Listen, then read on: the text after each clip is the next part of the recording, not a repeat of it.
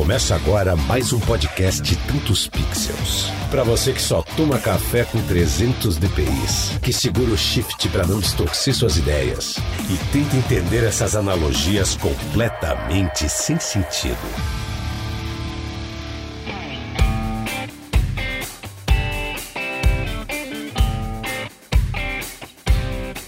Saudações pessoal, Lucas Aldi aqui, Fábio Zang. E estamos inaugurando hoje aqui uma nova categoria, uma nova sessão aqui no Tantos Pixels, que é a sessão de entrevista, uma sugestão aí do Zang. Gostei demais. Vamos começar essa sessão já em grande estilo, né? Porque temos um papo cabeça do jeito que a gente curte aqui para refletir, filosofar, trocar ideias sobre pontos de vista, sobre expressão artística, porque esse nosso convidado, ele vai muito além da fotografia. Fala aí, Zeg. É isso, é, vai muito além, muito longe. E só o que a gente estava conversando agora aqui antes de, de começar já foi de arrepiar e eu tô bastante ansioso para saber mais do que a gente já conversou e saber mais dessa pessoa que a gente também vê fazer tanta coisa bonita por aí. Mas peraí, peraí, peraí, vamos segurar um pouco essa sonzeira aí, típica aí do Tantos Pixels. A gente gosta de trazer um, um rockão aí. E tava rolando aqui a música My Dream, do R. Souza, que é o nosso amigo Tuia. Blues rock nacional de primeira qualidade. Escutem aí, quem, se você curte um blues, cara, entra lá, rsouzamusic.com ou você acha também no Spotify. Ele acabou de lançar um single aí, Down the River, tá animal. Mas a gente vai começar o episódio de hoje num outro clima, num clima mais light aqui, porque é música de autoria do nosso entrevistado de hoje, cara. Sente só.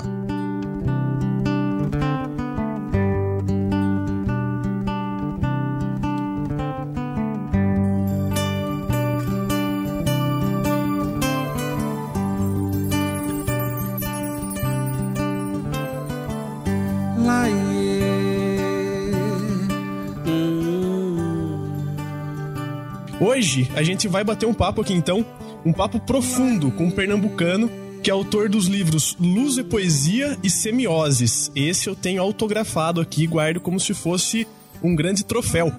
Ele foi eleito fotógrafo do ano em 2014 e depois disso ainda lançou mais um livro chamado O Mundo de Tunico, que depois virou álbum musical e um espetáculo que aconteceu no palco principal do Eden Brasil 2018. Vocês já devem saber que eu tô falando do Rafael Benevides, que é poeta, escritor, compositor, fotógrafo e filmmaker. Já foi considerado um dos fotógrafos mais premiados do mundo e atualmente focou sua vida em aflorar sentimentos bonitos e transformação na vida das pessoas. Rafael Benevides, e aí, cara, como que você tá? Olá, olá meninos. Tô feliz por esse convite, feliz de estar aqui e ansioso por essa conversa. Poucas vezes eu fui tão bem apresentado como você acabou de fazer. que legal. Que significa que esse papo aqui vai ser bacana, hein? Com certeza. Eu sou muito conhecido de rasgar o, o papelzinho da apresentação antes das palestras, sabe? Imagine o cara, o, o, o, cara que ficou responsável por me anunciar antes de eu subir no palco e, ele, e deram a ele um papel com tudo que eu com o meu histórico, né, do que eu já fiz. Aí eu chego perto dele e peço, deixa eu ver aqui esse papel. Aí rasgo o papel e digo, pode falar o que você quiser. Fica à vontade. Porque veja só, geralmente essas pessoas já me conhecem e eu prefiro que elas falem como, como um amigo, né, como pessoa que me conhece e não, e não com os troféus que a gente carrega, com os, os, os os prêmios, como você já falou, que, que não, não, já não faz parte mais da minha corrida essa busca por prêmio. E o motivo de eu ter abandonado é um assunto que a gente pode discutir amplamente aqui, né? Rafa, por que você não participa mais das, dos concursos? Mas eu vou adiantar aqui. Meu irmão, eu descobri um negócio muito mais gostoso. E muito mais viciante, apaixonante. É um caminho sem volta. Que é mergulhar nas histórias das pessoas. Né? De várias formas. Né? Como você falou.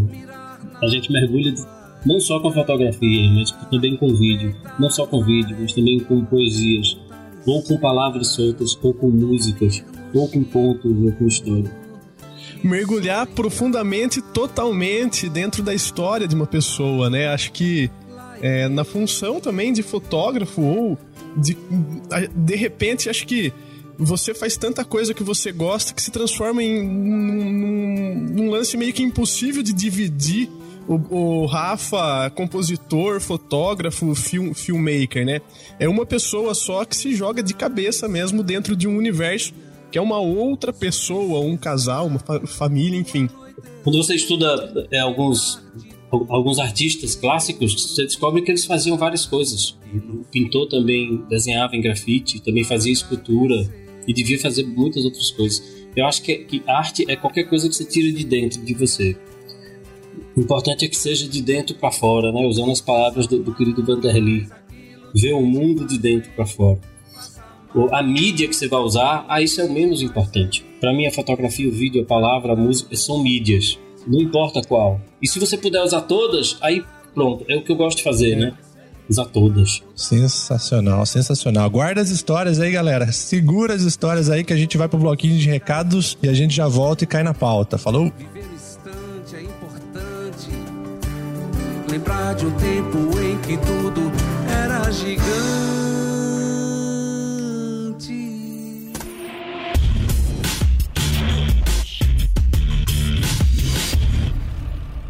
Legal, lembrando então, pessoal, que a gente está começando aqui a nossa segunda temporada, a gente está mudando algumas coisas aqui no podcast, estamos fazendo um novo site que está ficando animal, vai ter conteúdo demais para vocês lá no blog que a gente está montando também. E para você que está chegando agora, está conhecendo agora o Tantos Pixels, nosso objetivo aqui é bem simples e claro. A gente só está começando com esse trabalho, tem muita coisa legal por vir ainda. A gente quer tornar isso aqui um ponto de encontro, uma ferramenta útil para você que curte fotografia, edição de imagens, design ou trabalha com criatividade. Então, a gente vai fazer essa ponte entre vocês e pessoas que têm um conhecimento que possa ser é, aproveitado, né? Ideias que são compartilhadas. Falando nisso, convidamos vocês a, a seguir o nosso Instagram lá, que é o nosso principal canal de comunicação hoje. A gente está produzindo um conteúdo super caprichado lá, com muita informação relevante. Segue a gente lá, troca ideia com a gente, comenta nos posts.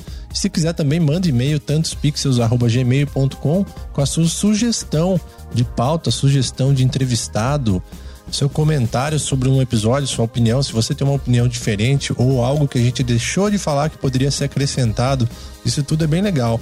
E por último, quero agradecer aqui uma galera que tem nos apoiado, né, que faz parte do nosso backstage, que são os apoiadores oficiais aí, Luiz Paulo Pereira, Lucas Bionato, Wagner Pimentel, Lívia Mardegan, Cristina Aldigueri e Rodrigo Costa.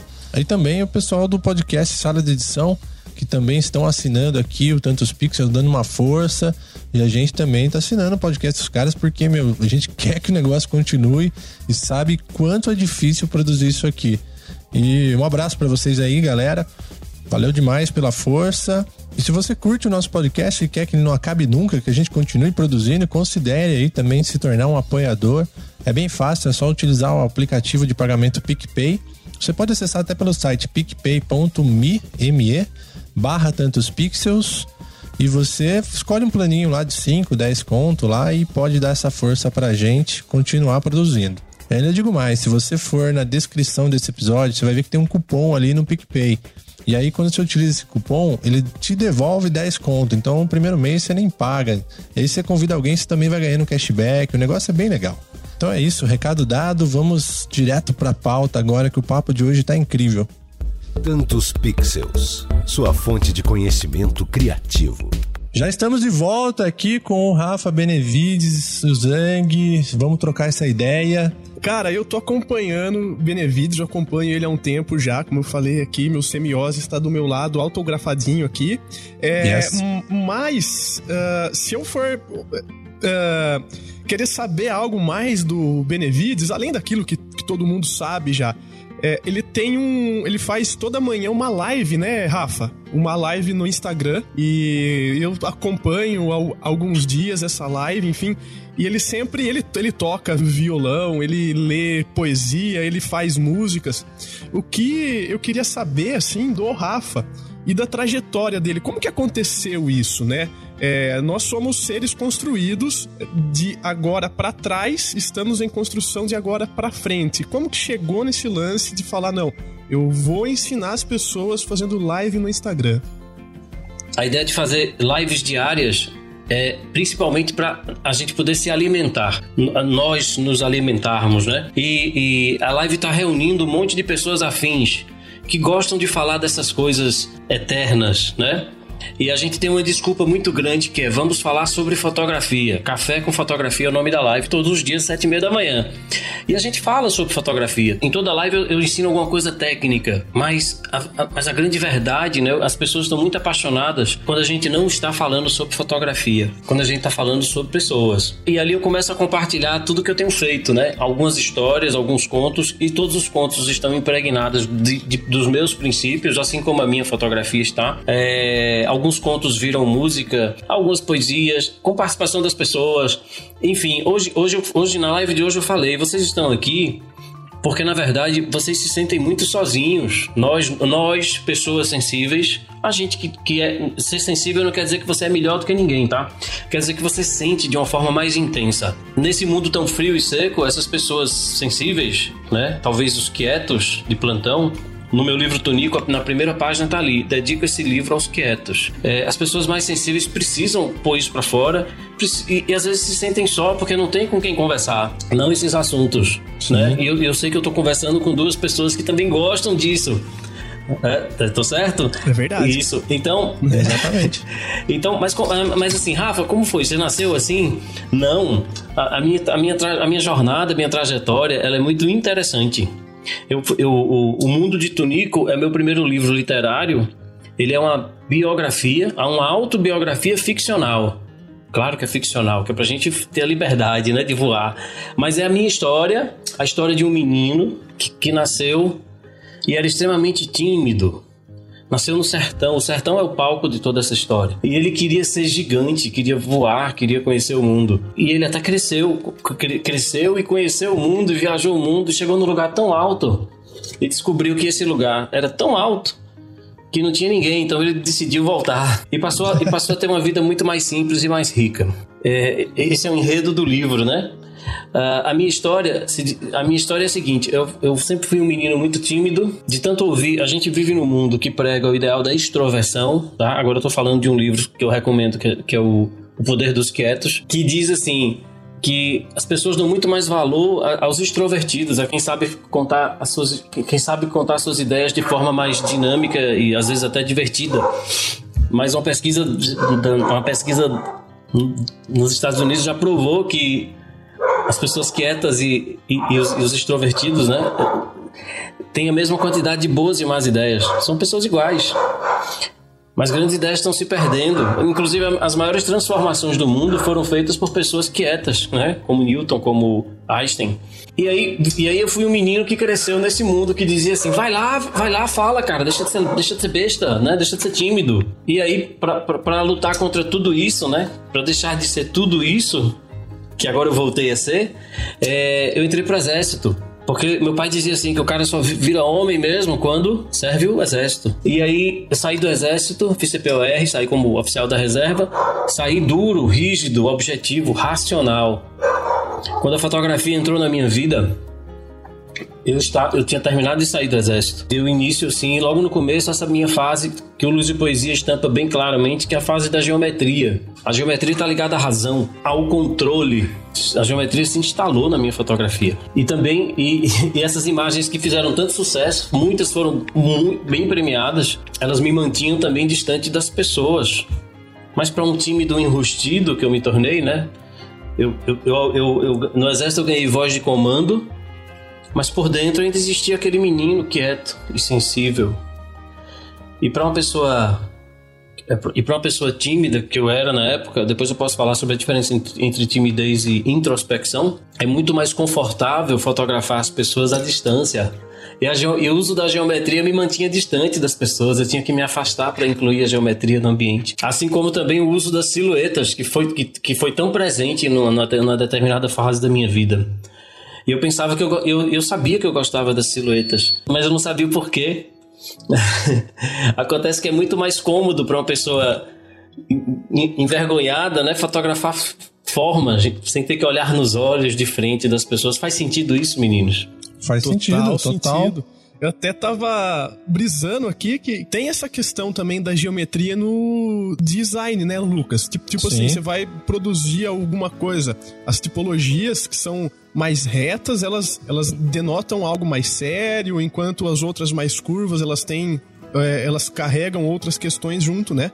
É, traz um, uma aparência mais simpática, mais amigável, Sim. né? Tem todo esse lance aí Sim. da Gestalt também, né? Isso é muito interessante. Você já conhece alguém que, que, que leva o nome de. Aquele cara é, um, é muito obtuso. Ele é sério, né? Fechado. É uma pessoa é. muito, muito, muito rígida, aquela pessoa que ela te re responde com sim ou com não, né? É, exatamente. E as curvas não, as curvas são moles, né? Maleáveis. É isso. Sim. Foi assim que eu comecei na fotografia, né? Como um pseudo-racional. E aí, e aí vem a pergunta que já me fizeram várias vezes. Mas, Rafa, como foi o seu processo, seu processo de amolecimento, de, de retorno? E, e para mim está muito claro. Primeiro, eu comecei, a minha fotografia começou a fazer muito sucesso. Porque tecnicamente ela, ela era muito apurada a luz e a composição e a direção eram muito à frente do seu tempo e, e, e muito diferente do, do, do, do que existia é, dos outros fotógrafos, né? Hoje a gente já vive uma equidade, uma coisa mais. uma igualdade na técnica, né? Isso eu tô falando aí de 2010, Sim. tá? Sempre no mercado de casamentos ou não? Sempre, sempre. Na verdade, eu sou, uhum. eu sou um fotógrafo de família, disfarçado de. Hoje, né? Hoje eu sou um fotógrafo de gente, de família, disfarçado de fotógrafo de casamento. Mas nessa época, sim, o principal era a fotografia de casamento. Mas assim, ó, desde que você percebeu, você falou que você teve esse processo de amolecimento, né? Reamolecimento, não sei como que a gente pode cham chamar isso. Desde que você percebeu, falou, putz, eu tô fazendo isso dessa forma. Como que foi o processo de amolecimento? Você pode incluir isso dentro da, da tua história, né? Como que foi esse pro, uhum. processo e quanto tempo, porque a gente também é acostumado a, a, é, a detectar as coisas e querer mudar algo em nós para amanhã. E eu tenho certeza que não é assim. É, quanto tempo que demorou essa transição do Rafael que tinha saído uh, do, do, do, da carreira militar, né? E se transformou no, no fotógrafo que é hoje também, se puder incluir isso na metade aí, é uma dúvida que eu tenho que, que me corrói. Sim. Imagine é, que naquele momento que eu lancei o livro Luz e Poesia, a minha fotografia fazia um sucesso gigantesco pelo, pelo Brasil, porque tinha uma luz, uma, uma direção e uma, e uma composição muito arrojada. E eu comecei a viajar o país ministrando workshops de fotografia. O workshop se chamava Luz e Poesia. Mudou, mudou a fotografia de muita gente, porque as pessoas já saíam do workshop vendo coisas. Era um workshop que te dava, com certeza, ainda te dá, a capacidade de fazer fotos esteticamente bonitas em qualquer lugar, sem depender de lugares bonitos, lugares comuns. Beleza. Só que nesses workshops eu comecei a encontrar pessoas lindas, pessoas muito mais humanas do que eu. Então eu tinha toda a técnica e aquelas pessoas que, não, que, eram, que eram minoria, mas elas eram muito mais desenvolvidas na, no lado de, de sentir. Uhum. E o contato com essas pessoas foi me, parim, me, me empreando. E eu comecei a experimentar uma coisa que, come... que, que fez despertar aquele menino adormecido pelo exército. Entre outras coisas, que essa mudança não é de repente, ela, ela ainda está acontecendo, na verdade. Legal. Mas dura anos. E amolecer é muito difícil. Eu tenho alunos que vêm para mim só com esse intuito. Rafa, eu quero, eu quero sentir, porque eu não sinto. Porque eu recebi uma educação rígida. Meu pai, meu pai, eu cresci vendo meu pai dizendo que homem não chora. Não chore que você é homem, né? é. né? Então esse processo que não é lento, né? É, a, a, cada, a cada workshop eu, ia, eu, eu, queria, eu, senti, eu senti uma vontade de ficar perto dessas pessoas mais humanas, que, que, que hoje são amigos queridos. Comecei a aprender muito com elas. Nesse processo também, eu me tornei pai, duas vezes, né? Tenho duas filhas. E tem uma outra coisa, eu tenho uma mãe que é um ser humano do outro mundo. Uma pessoa muito iluminada que me ensinou com toda a paciência do mundo, sem me empurrar. Ela esperou o meu momento sempre deu o exemplo do servir, né? Meu filho, a gente sente alegria, o, a felicidade plena só se vê através do, do servir, né? Minha mãe disse assim, ó, é, meu filho, sonhos são barrigas prenhas, não é? Os sonhos de ter vão parir outros sonhos de ter. Uhum. E ela sempre preferiu os sonhos de ser, né? Uhum. E aí eu aprendi isso, né? Eu prefiro ser, né? Ser um bom, um bom, ser um bom pai, um bom filho, um bom marido, um bom amigo e ser, e ser um bom fotógrafo depois de tudo isso, né? Uhum. Depois de tudo isso. Esse processo de amolecimento, que talvez ele tenha chegado no seu ápice agora com o mundo de Tonico, porque escrever sobre a sua própria história é uma ferramenta de conhecimento poderosa e assustadora também. Não foi fácil. Eu tive que mergulhar por regiões que eu não queria. Né? A, a editora, a Duda da editora Fotos, ela disse: Ô Rafa, vem cá, nesse período de 1900 e não sei quanto, até mesmo, não aconteceu nada na tua vida? Eu disse: Não. não, não. Aí ela disse: Não, que é isso, Rafa? Aí eu fui descobrir por que, é que eu pulei. Que tinha umas coisas escabrosas lá. E ela: Não, Rafa, volta e mergulha nisso. Então, escrever sobre si é uma ferramenta de autoconhecimento muito grande e eu acho que poderíamos ter uma lei né, que obrigasse, ó, todo mundo tem que escrever sua, sua própria biografia antes de morrer.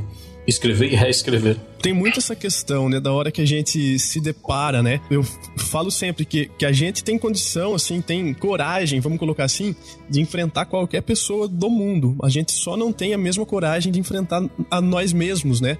As coisas que a gente não gosta em nós. E tem, obviamente, o, o processo da descoberta disso, da negação, né? Mas se a gente quer, de repente, superar ou se transformar numa pessoa melhor, a gente tem que entender isso, aceitar, mas não naturalizar como algo próprio, para conseguir ter essa transição, né? Para ser algo que a gente é, ainda sonha em ser. A transformação, cara, ela acontece a partir da percepção. É isso que eu sempre percebo, também venho estudando. Que, por exemplo, tem algo que você não quer olhar para ele, né? Aquela escuridão. E a hora que você leva a luz para ele, ou seja, percebe, as coisas já se transformam, cara. Esse é o caminho.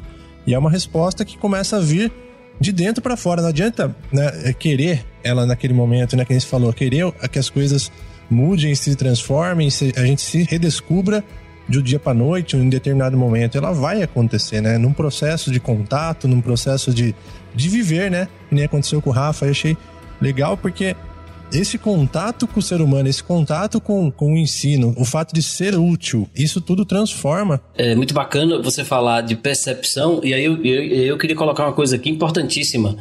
A fotografia é uma das ferramentas, uma das maiores ferramentas que eu conheço de percepção de si mesmo desde que você se perceba, desde que você, desde que você se permita a fazer isso. A fotografia é uma profunda forma de autoconhecimento. Vou, vou explicar melhor. Vou puxar o Feijó aqui, o Cláudio Feijó, que me ensinou tanto em apenas uma palestra, acho que lá em 2011, 2010. E ele diz assim: se você se você olha para uma fotografia minha, a fotografia é minha. Eu, eu cliquei, eu, eu escolhi, tratei e botei no meu portfólio. Eu fiz isso porque eu tive motivos para isso. Significa que essa fotografia está impregnada do que eu sou, do que eu penso, da minha percepção de mundo. Uh, mas se você olhar para essa minha foto e falar dela, você não está falando de mim, você está falando de si. Eu já fiz esse, essa dinâmica em vários workshops meus. E as pessoas descobrem muitas coisas sobre si mesmo ao criticar ou, a, ou, a, ou a, ao elogiar uma imagem que eu concebi. A minha segunda fase do, do, do, amolecimento veio através das imagens que eu produzia. Eu, eu costumo dizer que eu tenho uma, uma coisa uma coisa em comum com a Frida Kahlo. A primeira exposição dela é uma pintora mexicana, né? À frente do seu tempo. E que pintou a sua própria dor, sua própria, os seus sonhos, os seus medos, mas principalmente as suas dores. Então ela sempre tirou de dentro para fora. E por, e por tirar de dentro para fora, ela era, sempre foi única. Não existia ninguém parecido. Não, não, não era cópia, uhum. não é? De ninguém. Mas ela teve uma grande sorte, eu acho, que eu também tive essa grande sorte na, na minha busca pela minha singularidade. É, ela não mostrava para ninguém as pinturas. Ela pintava porque ela precisava botar para fora. E as pessoas sensíveis precisam botar para fora. Se você tem um trabalho que, que você não gosta, não precisa, não precisa, não precisa sair desse trabalho, desde que você tenha tempo para fazer, botar para fora todas tudo que você está sentindo em outras atividades, como pintura, como escrever, como fotografar, como qualquer outra coisa. Né? Você precisa ter um tempinho para ser artista. E a Frida, ela pintava e guardava, pintava, pintava e guardava. Então ela tinha total liberdade para pintar o que ela estava sentindo. E o, o, tra o, trabalho dela foi visto depois da morte dela, né? Se não me engano. Não, a, a, a primeira exposição dela foi quando ela já, já tinha um, um acervo incrível. Uhum. Já tava, a obra já estava madura, né? Uhum. Existem outros, outros, outros exemplos, inclusive na fotografia, como a Vivian Maia, né? Que, que só foi conhecida a obra depois, que ela, depois de morta. Mas, então, eu considero uma sorte ela ter, ter, ter, esse direito de não se preocupar com as pressões sociais. Por exemplo, o marido dela, o Diego Rivera, ele, a cada mural que ele ia pintar, ele ficava angustiado, porque ele dizia: as pessoas vão dizer que eu não sou mais o mesmo, né? Naquela época, o cara já sofria da síndrome do já impostor. Tinha isso né? Qualquer momento vão descobrir que eu não sou tão bom assim. Imagine hoje, na época da internet, a síndrome do impostor tá pegando todo mundo. tá. tá. Ah, e o que é que isso tem a ver comigo? Vamos lá. Durante esse, essas, esse primeiro ano de workshops que eu viajei pra caramba, eu fotografava, era é um, era um curso técnico, é, extremamente técnico, revolucionário, mas técnico. É, então eu fotografava modelos, que eu contratava, pessoas que botava um vestido, um terno, e eu fotografava para demonstrar as técnicas que eu estava ensinando. E como, como, como, eu, como, os modelos eram contratados, eu podia fotografar do jeito que eu quisesse. Eu não, eu não, não era um trabalho como a noiva, que ela, ah, eu sonho com, eu preciso de um trabalho assim, né? Ah, então, digamos que eu passei quase um ano fazendo essas fotos de, com muita liberdade, sem me preocupar é, com o que os outros iriam pensar.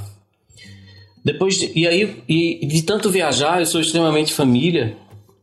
Eu, eu comecei a sofrer muito a falta de casa. Um dia eu resolvi selecionar todas as fotos desses workshops numa pasta só. E eu fiquei muito impressionado porque todas as fotos tinham algo em comum. Ah, então eu coloquei uma boa música introspectiva para assistir as fotos. E enquanto eu assistia, descobri que o que, é que elas tinham em comum. Uma luz extremamente misteriosa, né? muita luz e sombra, que é muito característico da minha fotografia. Uh, olhos fechados, é, uma direção completamente introspectiva e, e, os, e os casais estavam sempre, quase sempre separados, né? Primeiro plano, segundo plano, distantes. Uhum. E aí eu descobri que eu estava fotografando o que eu estava sentindo, que era saudade de casa. E também descobri que naquela época alguns alunos e amigos diziam assim: Rafa, eu só preciso ver uma fotografia sua que eu sei que é sua. Aí eu disse: Eita, tá nascendo a tal da singularidade, da a, a minha essência está sendo aflorada ali na fotografia. E aí nasceu talvez a frase mais importante. Acho que de tudo que eu falei agora, eu vou falar a coisa mais importante agora.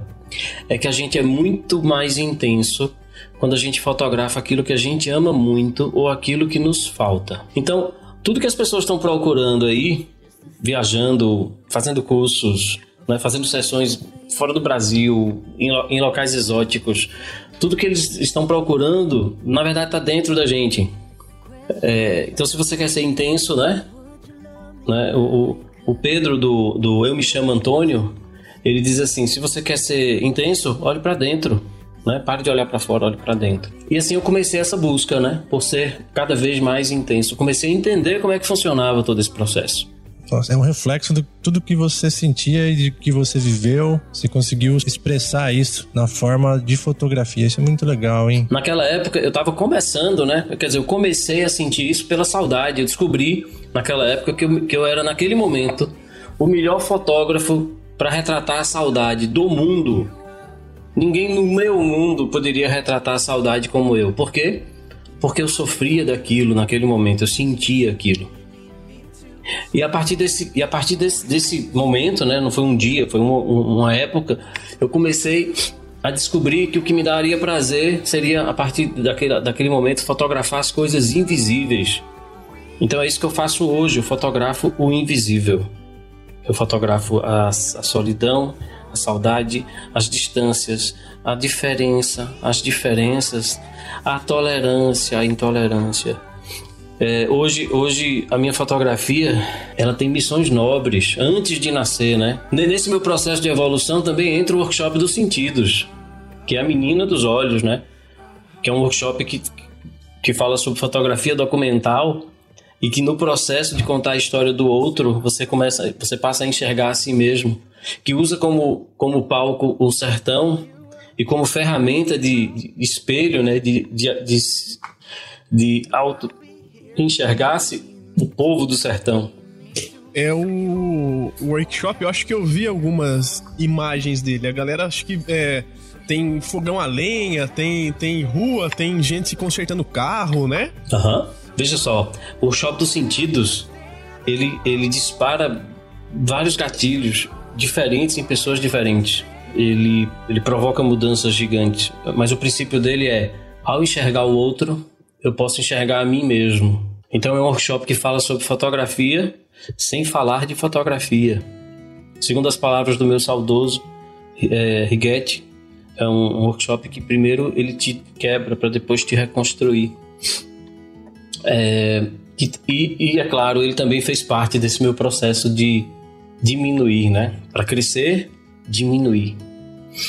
Uh, e, e, por causa desse workshop dos sentidos e de, de, de, todas as suas edições, eu fui me tornando um cara extremamente viciado em pessoas. E é isso que eu sou hoje, um curioso por pessoas. O que é que faz um cara tão tímido se tornar um viciado por pessoas que Hoje eu não tenho mais receio de chegar perto das pessoas, de olhar nos seus olhos, de pedir permissão para entrar na vida delas. Rafa, como é que você consegue fazer com que as pessoas deixem você entrar? Por, Rafa, como é que as pessoas te contam tudo sobre elas para você? Como é, como, é, como é esse processo? Simples. Quando as pessoas percebem que o que você quer não é tirar boas fotos, o que você quer não é contar a história delas. O que você quer é apenas ajudá-las. E quando ela percebe que você pode ajudá-las, às vezes com palavra, elas abrem todas as portas e janelas e deixam você entrar.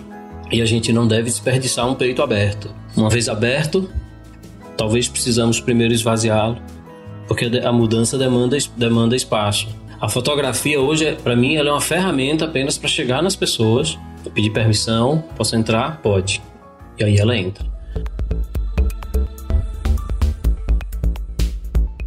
Rafa, eu queria perguntar agora para você em relação a essa profissão, né, de fotógrafo, de filmmaker, que é uma profissão que nos permite realmente nos expressar criativamente, da forma que você tem até colocado aqui pra gente, que nos permite muita liberdade para criar e para se conectar também. Eu imagino que é mais ou menos por aí, mas fala um pouco pra gente o que você mais gosta nessa profissão.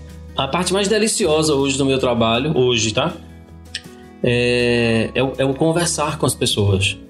O sair para fotografar é a parte mais técnica. Quando a gente conversa, as missões nobres da minha fotografia já vão sendo identificadas. Porque eu chamo de missões nobres, né? Poxa, quais são as missões do Rafa, da fotografia do Rafa? Ah, acordar a saudade, acalentar a saudade, é aproximar pessoas, amolecer pessoas, lembrar as pessoas da sua finitude, vocês, vocês percebem que o homem precisa ser lembrado da sua finitude o tempo inteiro? Cortella diz: o homem é o único animal que sabe que vai morrer. Mas, mas pô, a gente precisa ser lembrado disso todos os dias. Porque. Pois é, né? Veja só, quando eu fotografo um filho perto do seu pai, velhinho, né? E quando eu fotografo esse filho sendo extremamente carinhoso com esse pai, quando ele olhar essa foto, na verdade, ele vai perceber: caramba, meu pai não vai estar aqui comigo para sempre. Né? E aí, e aí, e aí, um monte de coisa vai ser despertado nele, não só nele, em qualquer pessoa que olhar essa foto, né? Por que eu sou tão apaixonado pelo Same Day Edit? Caramba, quando é que os noivos vão reunir novamente numa festa de casamento? Tanta gente importante. Quando é que eles vão reunir em qualquer lugar? Tanta gente importante para eles? Nunca mais. Poxa, então que tal a gente aproveitar para entregar para aquelas pessoas algo muito gigante que eles possam que eles nunca mais vão esquecer. Então é isso que eu faço. O meu CMD não é só, ele não tem imagem só do da festa. Ele tem as imagens que eu faço antes, que são as mais importantes. Que, porque essas imagens vão estar carregadas dessas missões nobres Ô, Rafa, fazendo uma conexão com, a, com essa história que você falou aí, do, da provocação dos sentidos e tal, Eu tava. Hoje eu acordei, fui tomar um café e aí eu, eu vi que você tava fazendo uma live, né? E aí eu falei, nossa, eu, eu nunca tinha acompanhado uma live sua de manhã. E aí você tava fazendo um exercício Exatamente. Na, na verdade, você estava colhendo o resultado de um exercício que você fez anteriormente, que era a foto das mãos e, e depois você, fez todo um processo. Eu queria que você contasse um pouco de, dessa live, que eu acho que foi uma história muito curiosa e que traduz bem esse, esse lance de provocar os, os sentidos, os sentimentos das pessoas através da imagem. Sim. Veja só, todo esse papo, que, inclusive esse que eu vou ter agora, ele pequena a fotografia é, e ao mesmo tempo a giganta. Vou, vou, vou fazer, depois eu volto a, a, porque eu falei isso. Volto para explicar. Então, a Edneia, ela, ela é lá do sul, eu não sei, eu não sei exatamente de que cidade. Ela estava na live on, antes de ontem, ontem, né? E eu pedi que. Eu disse assim, gente, é o seguinte, dever de casa. Quero que vocês me enviem pro grupo do Zap uma foto que seja muito importante para vocês. E eu quero que vocês falem com palavras simples o que, é que essa foto tem a ver com vocês, né? por que você escolheu essa foto e o que, é que ela tem, o que, é que ela fala de você. E veja só, falar de si é tão difícil que a maioria das pessoas mandavam fotos e escreviam o que a foto tinha dentro. Tipo, ah, essa foto é de um casal embaixo de uma árvore. Não, não é, é disse, não, eu quero que você fale sobre você, cara. Mas é tão difícil falar de si que as pessoas nem percebem que automaticamente elas já fogem disso. E aí a Diné me mandou uma foto simples de duas mãos, né? uma mão de um homem e uma mão de uma mulher, com a aliança fininha. Tô olhando para a foto agora. Aliança bem fininha. As mãos do homem é aquela mão daquele, daquele do homem que trabalhou no campo, né, com a mão calejada. São idosos já. E ela escreveu algumas palavras, eu vou ler aqui para vocês. Estas mãos me protegeram da melhor maneira humanamente possível. Me embalaram enquanto cantava cantigas de niná, de passatempo ordenhou a vaca, preparou meu tutu e meu papá. Plantou, colheu, lavou minhas roupas, fez bolinho de chuva, cilindrou o pão, me deu banho, me fez higiene, me amparou quando cresci, me acalentou todas as vezes que eu precisei. Perdi as contas do tanto. Me deu palmadas quando mereci. Secou minhas lágrimas, fez brotar muitos sorrisos com bolas de sabão eles me ensinaram como agradecer, como rezar, felicitar, cumprimentar. Me ensinou que uma mão lava a outra. Essas mãos me ensinaram tudo de bom, tudo que eu tenho em mim. Essas, essas mãos fizeram o carinho mais gostoso, mais sincero que alguém pode sentir. Eu amo os donos dessas mãos. Ambos foram alicerce da minha vida.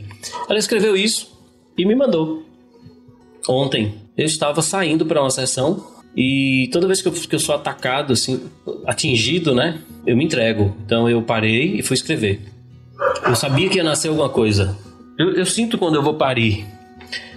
Uh, eu tinha que fazer aquilo. Então eu atrasei a sessão. Meia hora, 40 minutos. O, meus clientes entenderam. Tanto esses clientes. Eu, esses, eu fiz uma música para esses clientes. Claro que eles entenderiam.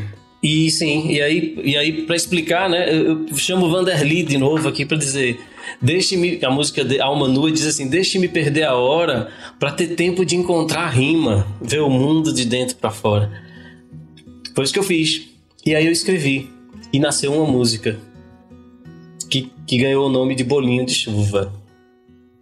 E, e hoje de manhã na live eu chamei a Edneia ao vivo, na câmera, e mostrei a música para ela.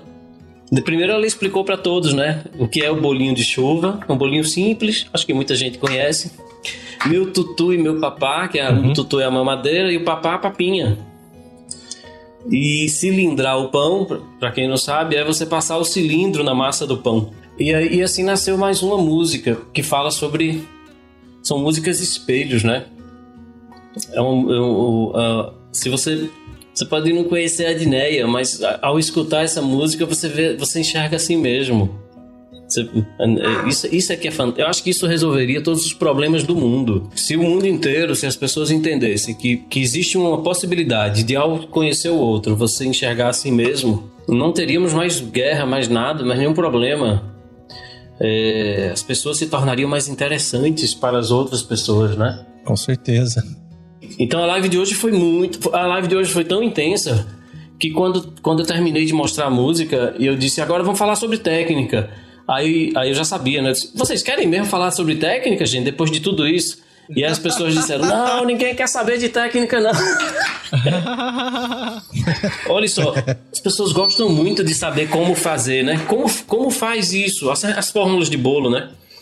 Mas quando elas, É. quando elas experimentam o porquê fazer, por que fazer esse bolo? Esse bolo tem cheiro de quê? Né? Esse bolinho de chuva. Esse bolo, qual é a missão desse bolo? O que é que ele vai fazer?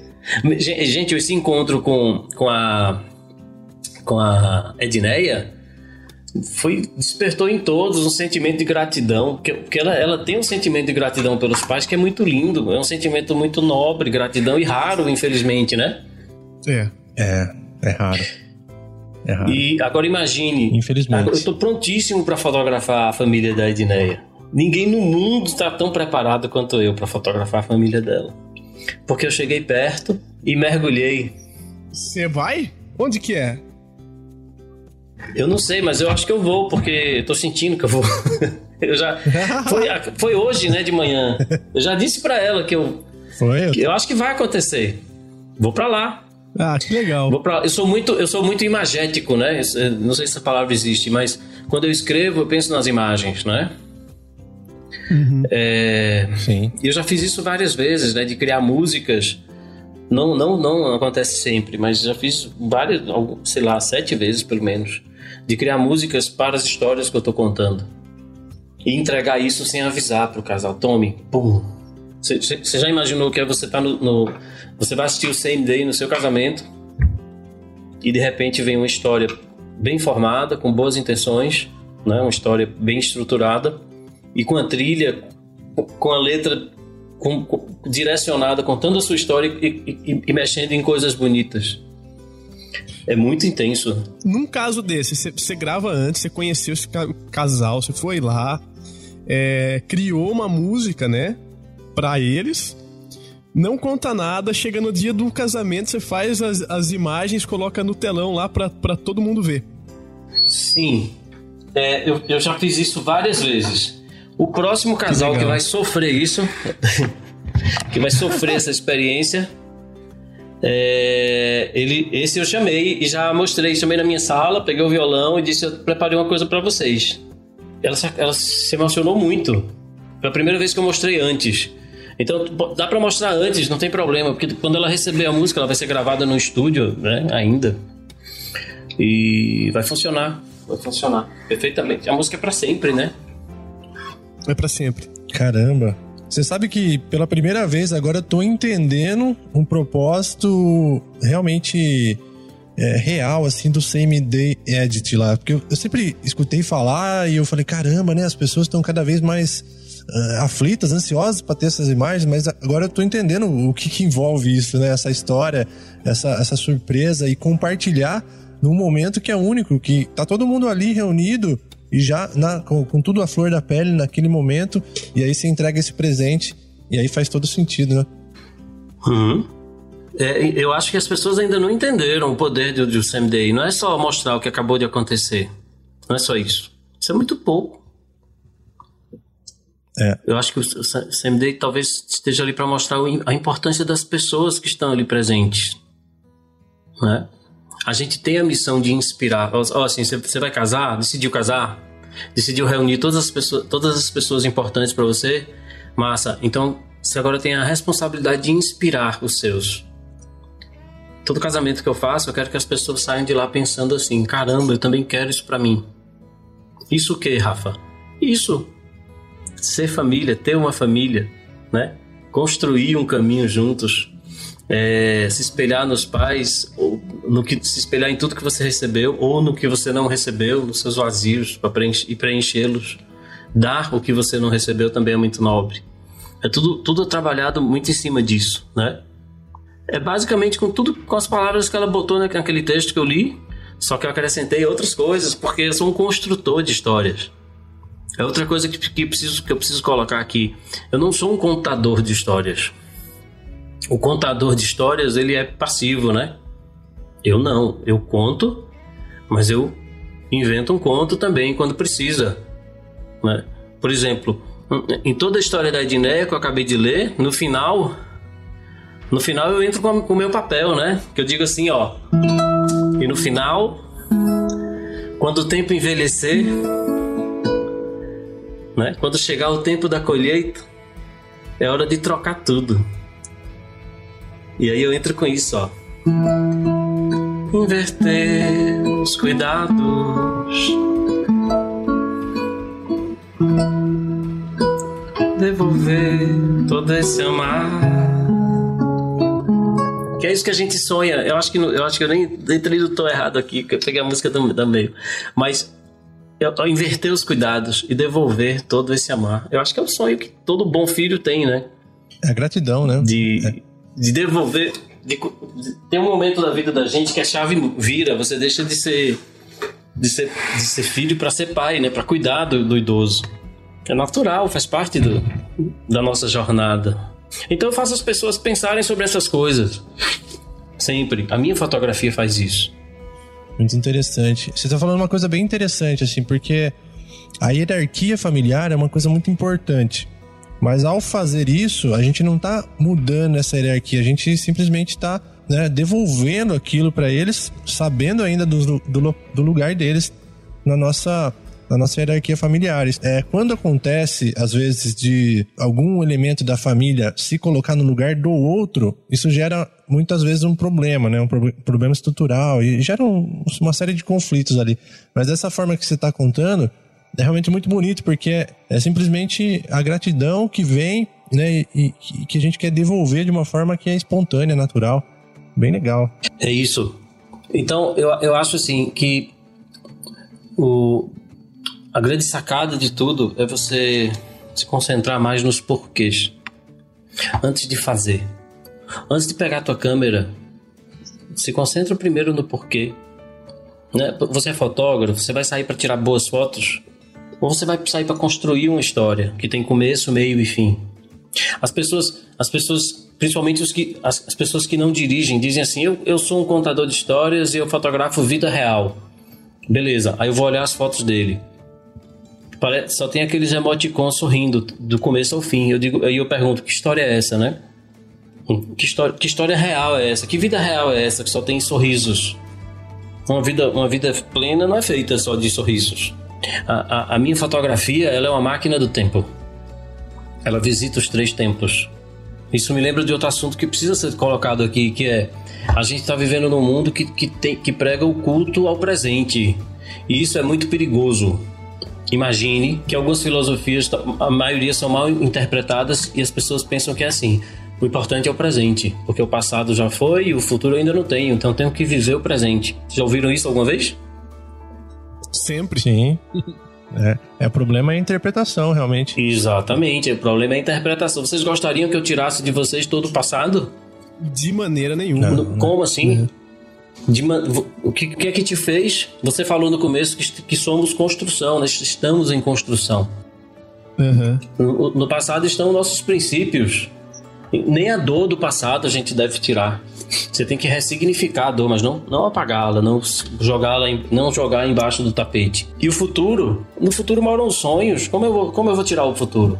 Então, uma vida plena, ela é feita pelo equilíbrio entre esses, entre esses três tempos, passado, futuro e presente. Ok? Pronto. Só que uhum. esse, é, é, essa relação entre esses três tempos muda de acordo com a idade que você tem. E a gente precisa entender isso. E a nossa fotografia precisa entender isso. Então, para uma criança, uma criança não pensa no passado. Ela nem tem passado. Ela pensa no presente e é. sonha muito com o futuro porque ela quer ser grande, quer sair por aí, né? Um velho, um velho ele não tem sonhos pro futuro. Se o velho teve uma, uma vida plena e feliz, ele nesse momento agora ele está deliciosamente sentado no passado.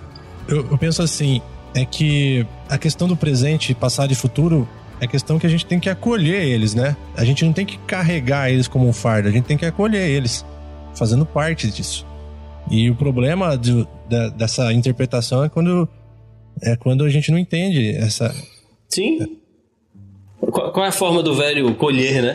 Quem não gosta de ficar lembrando do passado, se a vida foi plena? E quando você está na fase mediana da sua vida, sim, você vai ter um equilíbrio entre passado, futuro e presente. Mas não vai ser sempre em iguais medidas, né? E o que é que faz uma pessoa ser melancólica? Ah, a pessoa que tem que pensa no passado mais do que outras. Eu, por acaso, sou extremamente melancólico. Não, não vejo nenhum problema nisso. Ah, é, é. é. A gente norm, normalmente olha pro, pro passado, por alguma coisa que a gente não, não gostou, enfim, que não. De, de alguma coisa que a gente ou fez e não gostou, ou se, se, se envergonha muito da, da, daquilo, né? Mas é, esse lance da, da construção, ele é legal porque tudo que a gente faz na nossa vida, a gente faz com a condição que a gente tem para fazer no momento da ação. E olha que interessante, a gente tá num, numa outra fase e poder olhar para o passado é, sabendo que a gente evoluiu, né? Porque é muito comum pessoas errarem a mesma coisa a vida toda ou, ou praticarem a mesma ação a vida toda, o que também não está errado, mas é, é interessante a gente saber olhar para trás e saber da evolução que a gente teve, né? Sim. Eu hoje estive pensando muito no que eu faço e, e sim, eu, o que eu faço é eu sou um construtor de histórias. Não, não, dá para construir uma história sem pensar nos três tempos, passado, futuro e presente. Não, não faz o menor sentido. Você pode dar, dar mais foco e ênfase em um dos tempos, mas você tem que passar pelos três, né? Qualquer filme, qualquer livro, ele vai ter esses três tempos, né? A minha luta hoje é que na fotografia de casamento e de família a gente possa ter uma abrangência maior do que só o foco naquele momento. Ah, por exemplo, vamos falar sobre fotografia de família. O que seria fotografar a família? Levar a família para um lugar bonito, verde, ensolarado e tirar fotos de todo mundo se divertindo e felizes? Só isso? Caramba, é muito pouco, gente. É só isso que você vai deixar para os filhos, né? O meu amigo Renatão de Paula, ele disse: Eu fotografo para os filhos. Então é só isso que você vai deixar? Gargalhadas e sorrisos? Não, eu, eu prefiro a fotografia legado. Eu digo para as pessoas: ó, ó, é, olha, olha o quão profundo é isso. Eu vou fotografar seu casamento, eu vou. Mas isso, percebam que essas fotos, principalmente na sessão prévia que a gente vai fazer, vai fazer parte do legado de vocês. É o que você vai deixar nos seus filhos, né? Eu, olha só, vou fazer uma pergunta para vocês dois, né? Vocês, vocês já têm filhos? Não. Não. Não. Vão ter filhos? Sim. Eu também acho que eu vou ter, sim. Não, eu, eu, eu, vou ter. Com, com certeza eu terei. Pronto. O, é que você, que eu quero também. o que você vai deixar nos seus filhos? Olha só, essa pergunta é tão profunda que para você respondê-la, você agora, nesse momento, sem perceber ou percebendo, você está analisando o que é que os seus pais deixaram em você. Ou o que eles não deixaram. Porque é, é, com base nisso que você vai responder agora. O que você vai deixar nos seus filhos. Eu não tô, eu não tô perguntando para. É no, é dentro. Não é? Agora, é, imagine é. que se você já sabe o que você quer deixar nos seus filhos. Beleza. Agora imagine se você pudesse. E você pode, porque é isso que eu faço. Talvez não possa agora, mas se você percorrer um caminho, você vai poder. Se você pudesse deixar nos seus filhos, se, se o que você quer deixar nos seus filhos estivesse impregnado nas, nas fotografias que eu vou fazer de você, com, sua, com a sua família, ou com sua, sua noiva, enfim, que valor isso teria? Todo valor. Aliás, teria valor. Né? Incrível, cara, incrível. É um conceito muito interessante de, de realmente colocar uma, uma missão aí, uma, uma função na expressão da arte, né? na fotografia, seja no vídeo, seja numa música. Isso é interessante.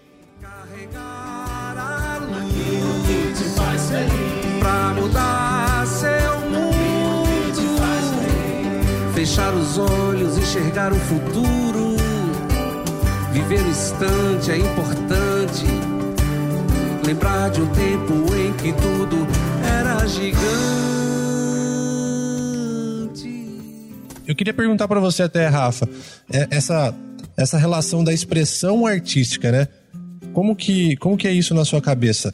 É, você, você se expressa através da música, através do vídeo, através da foto? Você acha que isso é o mesmo processo? É o mesmo? É, é algo que, que você está colocando para fora, independente da ferramenta, do método? Como que é?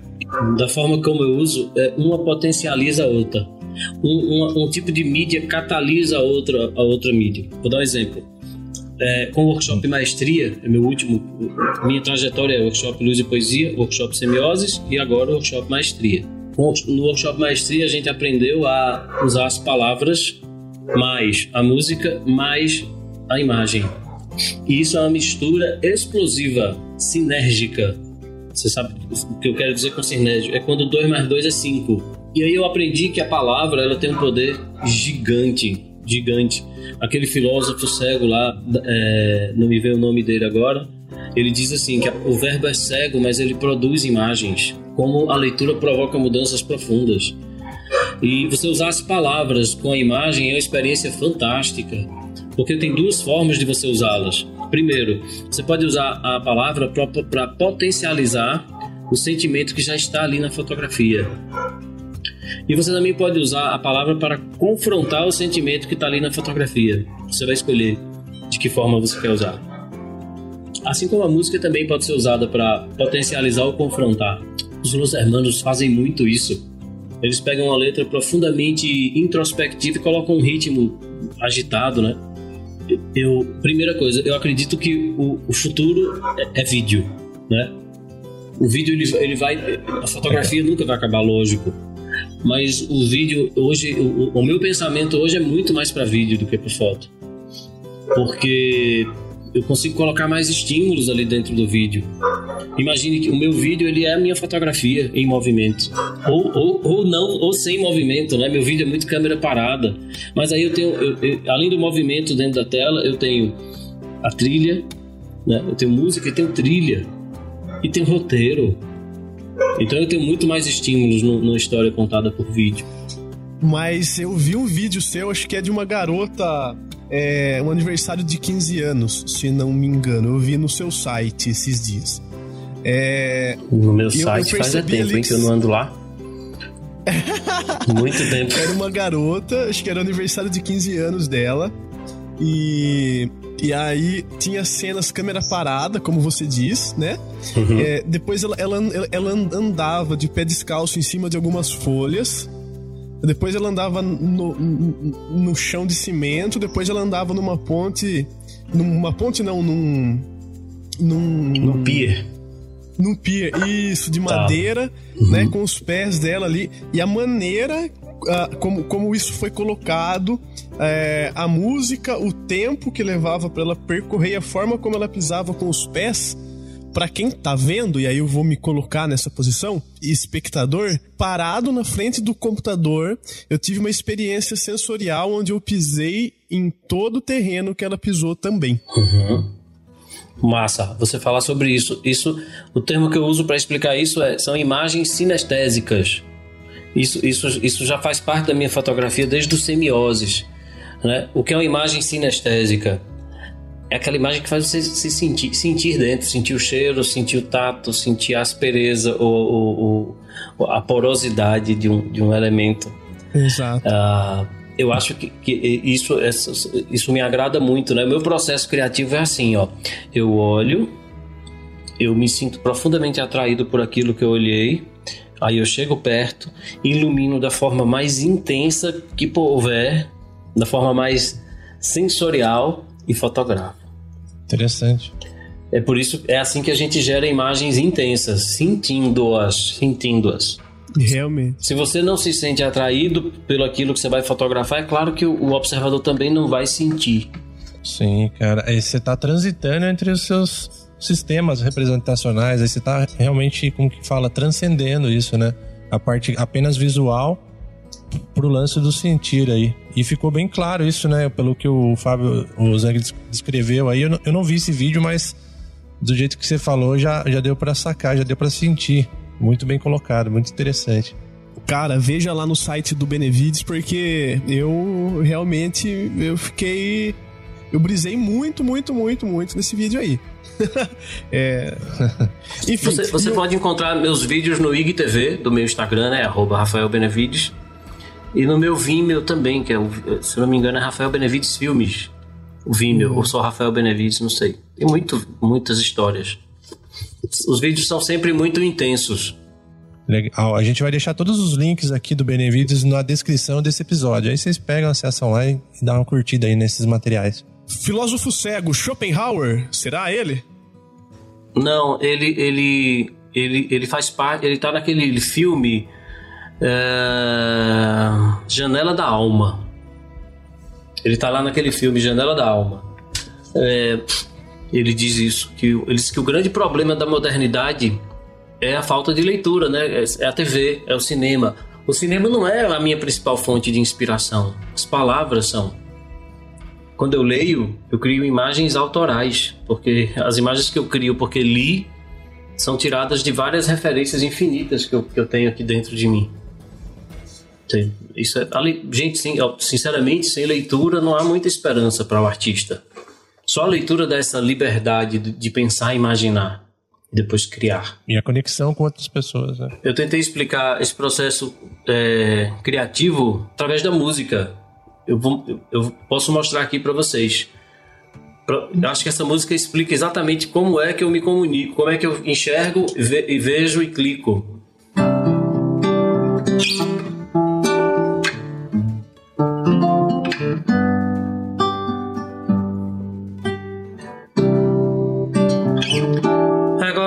Mochila.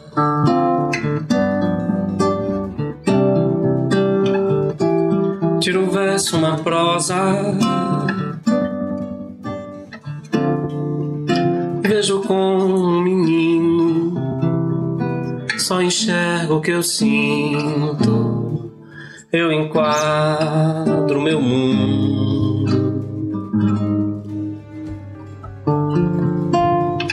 Fotografia. Me visto em poesia, eu me vejo melhor. Olho e vejo a mim mesmo, fotografia, espelho, é olhar para nós. Minha câmera, ela atira ao contrário. Eu sou atingido, alvejado. Eu chego perto e sinto pele, poros, pelos, cores, odores e sabores. Eu vejo a luz que abraça, que alisa, que às vezes é tapa na cara e às vezes é carícia com a fotografia.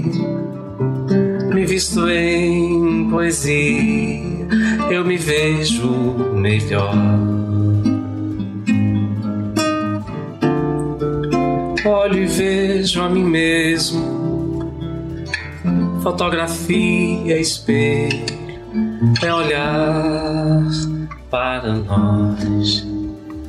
É isso. Caramba. Que honra, hein? Caramba, cara.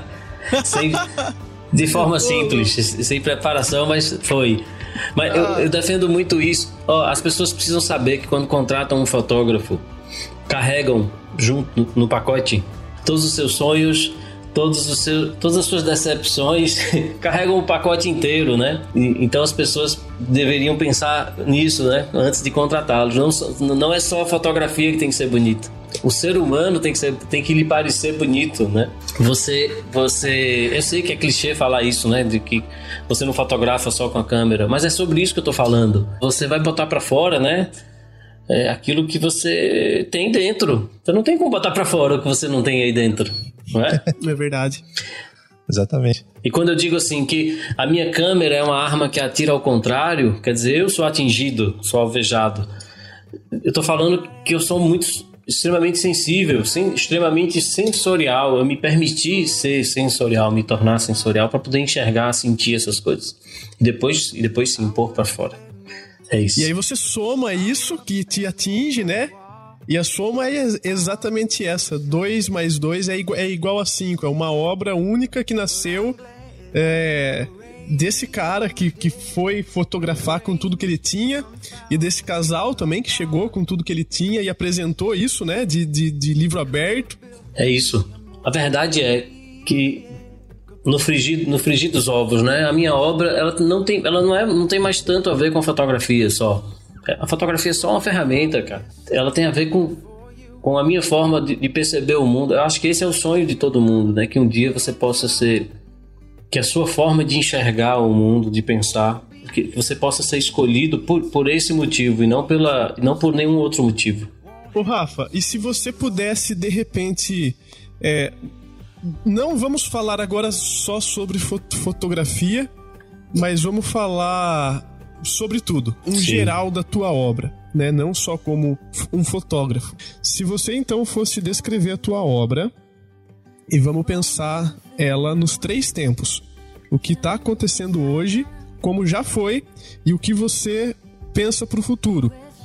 Mas assim, não falando só de fotografia, mas falando de escrita, de poesia, de música, de, de, de vídeo.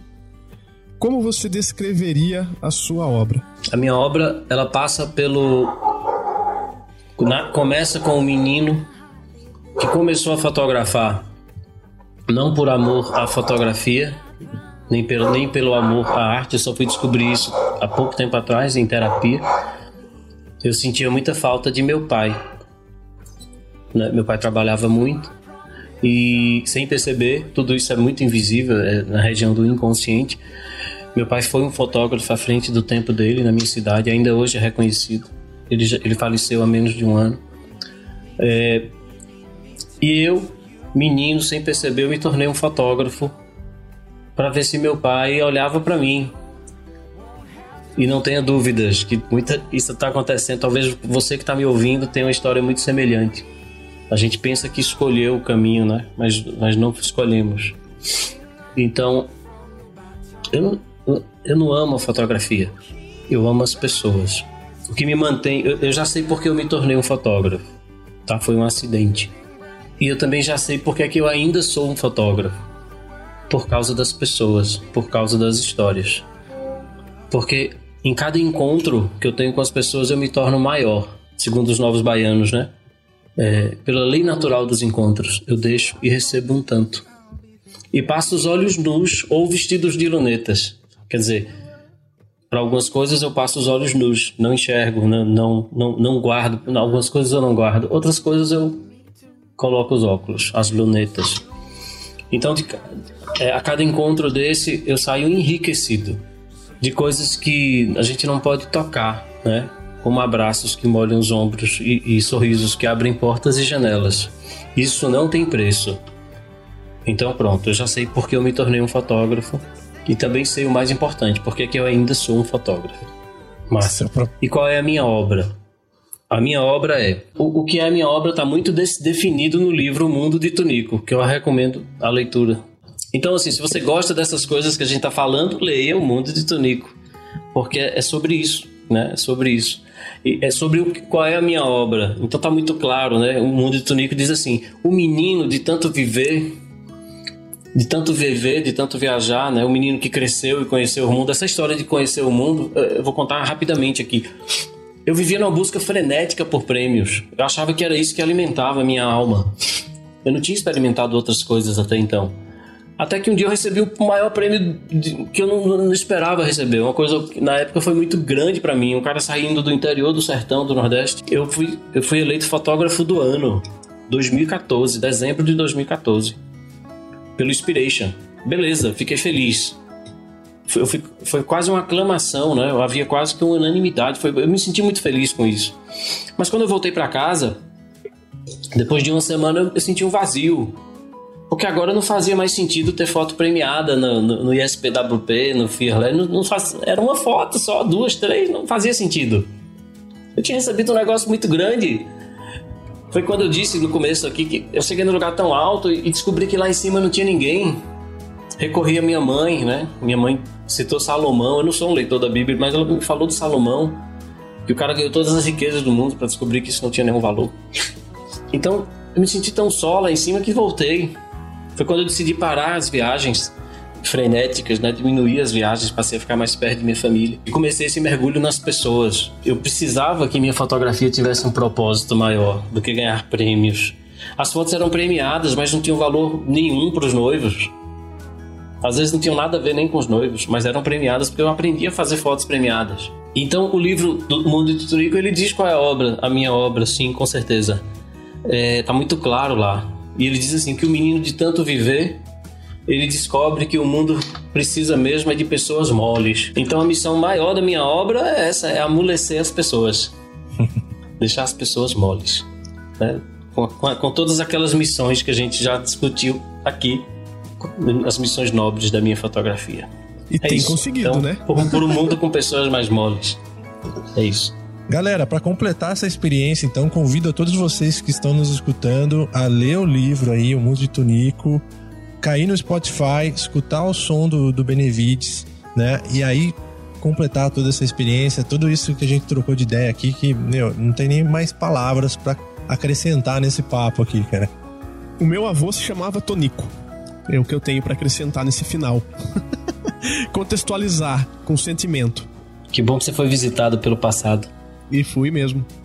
O meu avô, cara, na verdade ele faleceu há dois anos atrás no dia 24 de dezembro. Veja só. Era o pescador Tonico. É? Deixa eu dizer o que é legal. Pescava lambari. Olha, olha só, eu vou, eu, vou, eu vou contar a história então que me veio à mente agora, a hora que eu falei dele. É, o meu avô Uh, ele, ele sempre gostou de rio, né? Ele era pescador mesmo, mas sim, pescador de, de peixe pequeno, de lam, lambarizinho.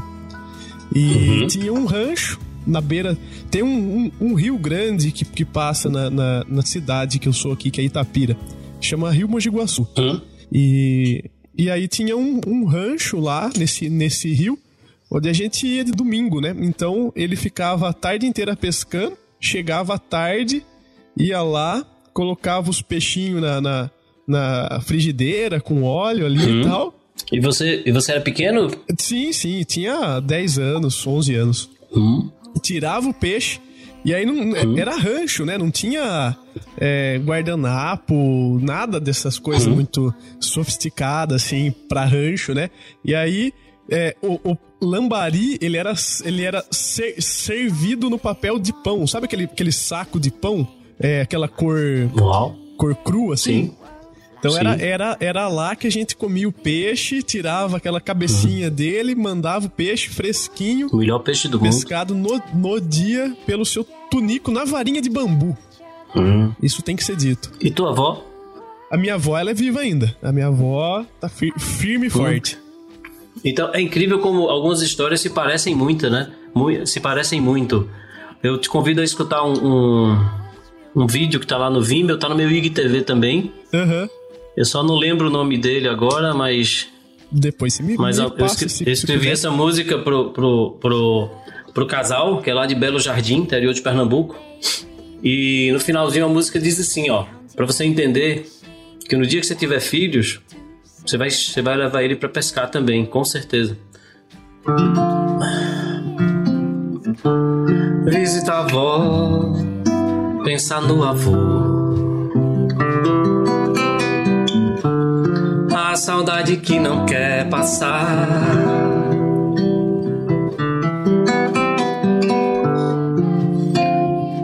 Viver no presente, visitar o passado. Sonha em ter filhos pra pescar.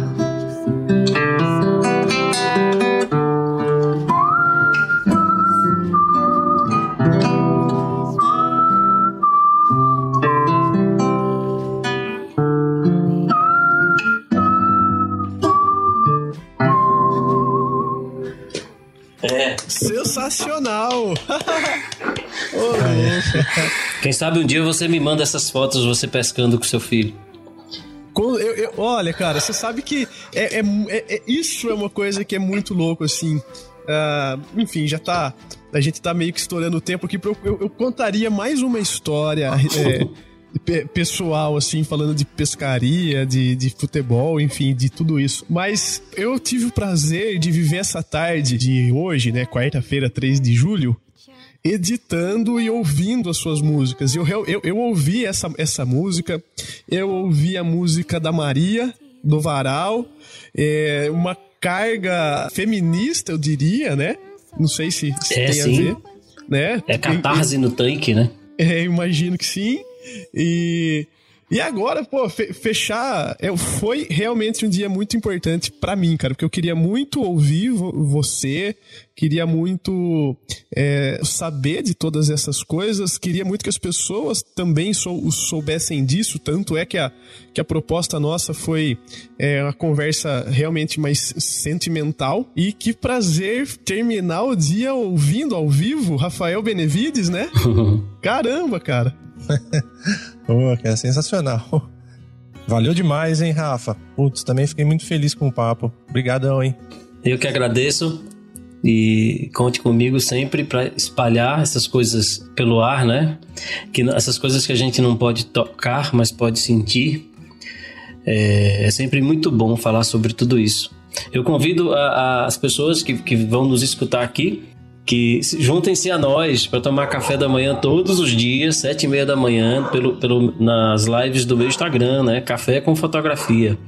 Visitem também a, a, as músicas em todas as plataformas digitais, tá? YouTube Music, é, iTunes Music, Spotify, todas as plataformas digitais. As músicas do Tonico. Tem um outro álbum de retratos. Tem muito mais música que ainda nem, não, nem gravei.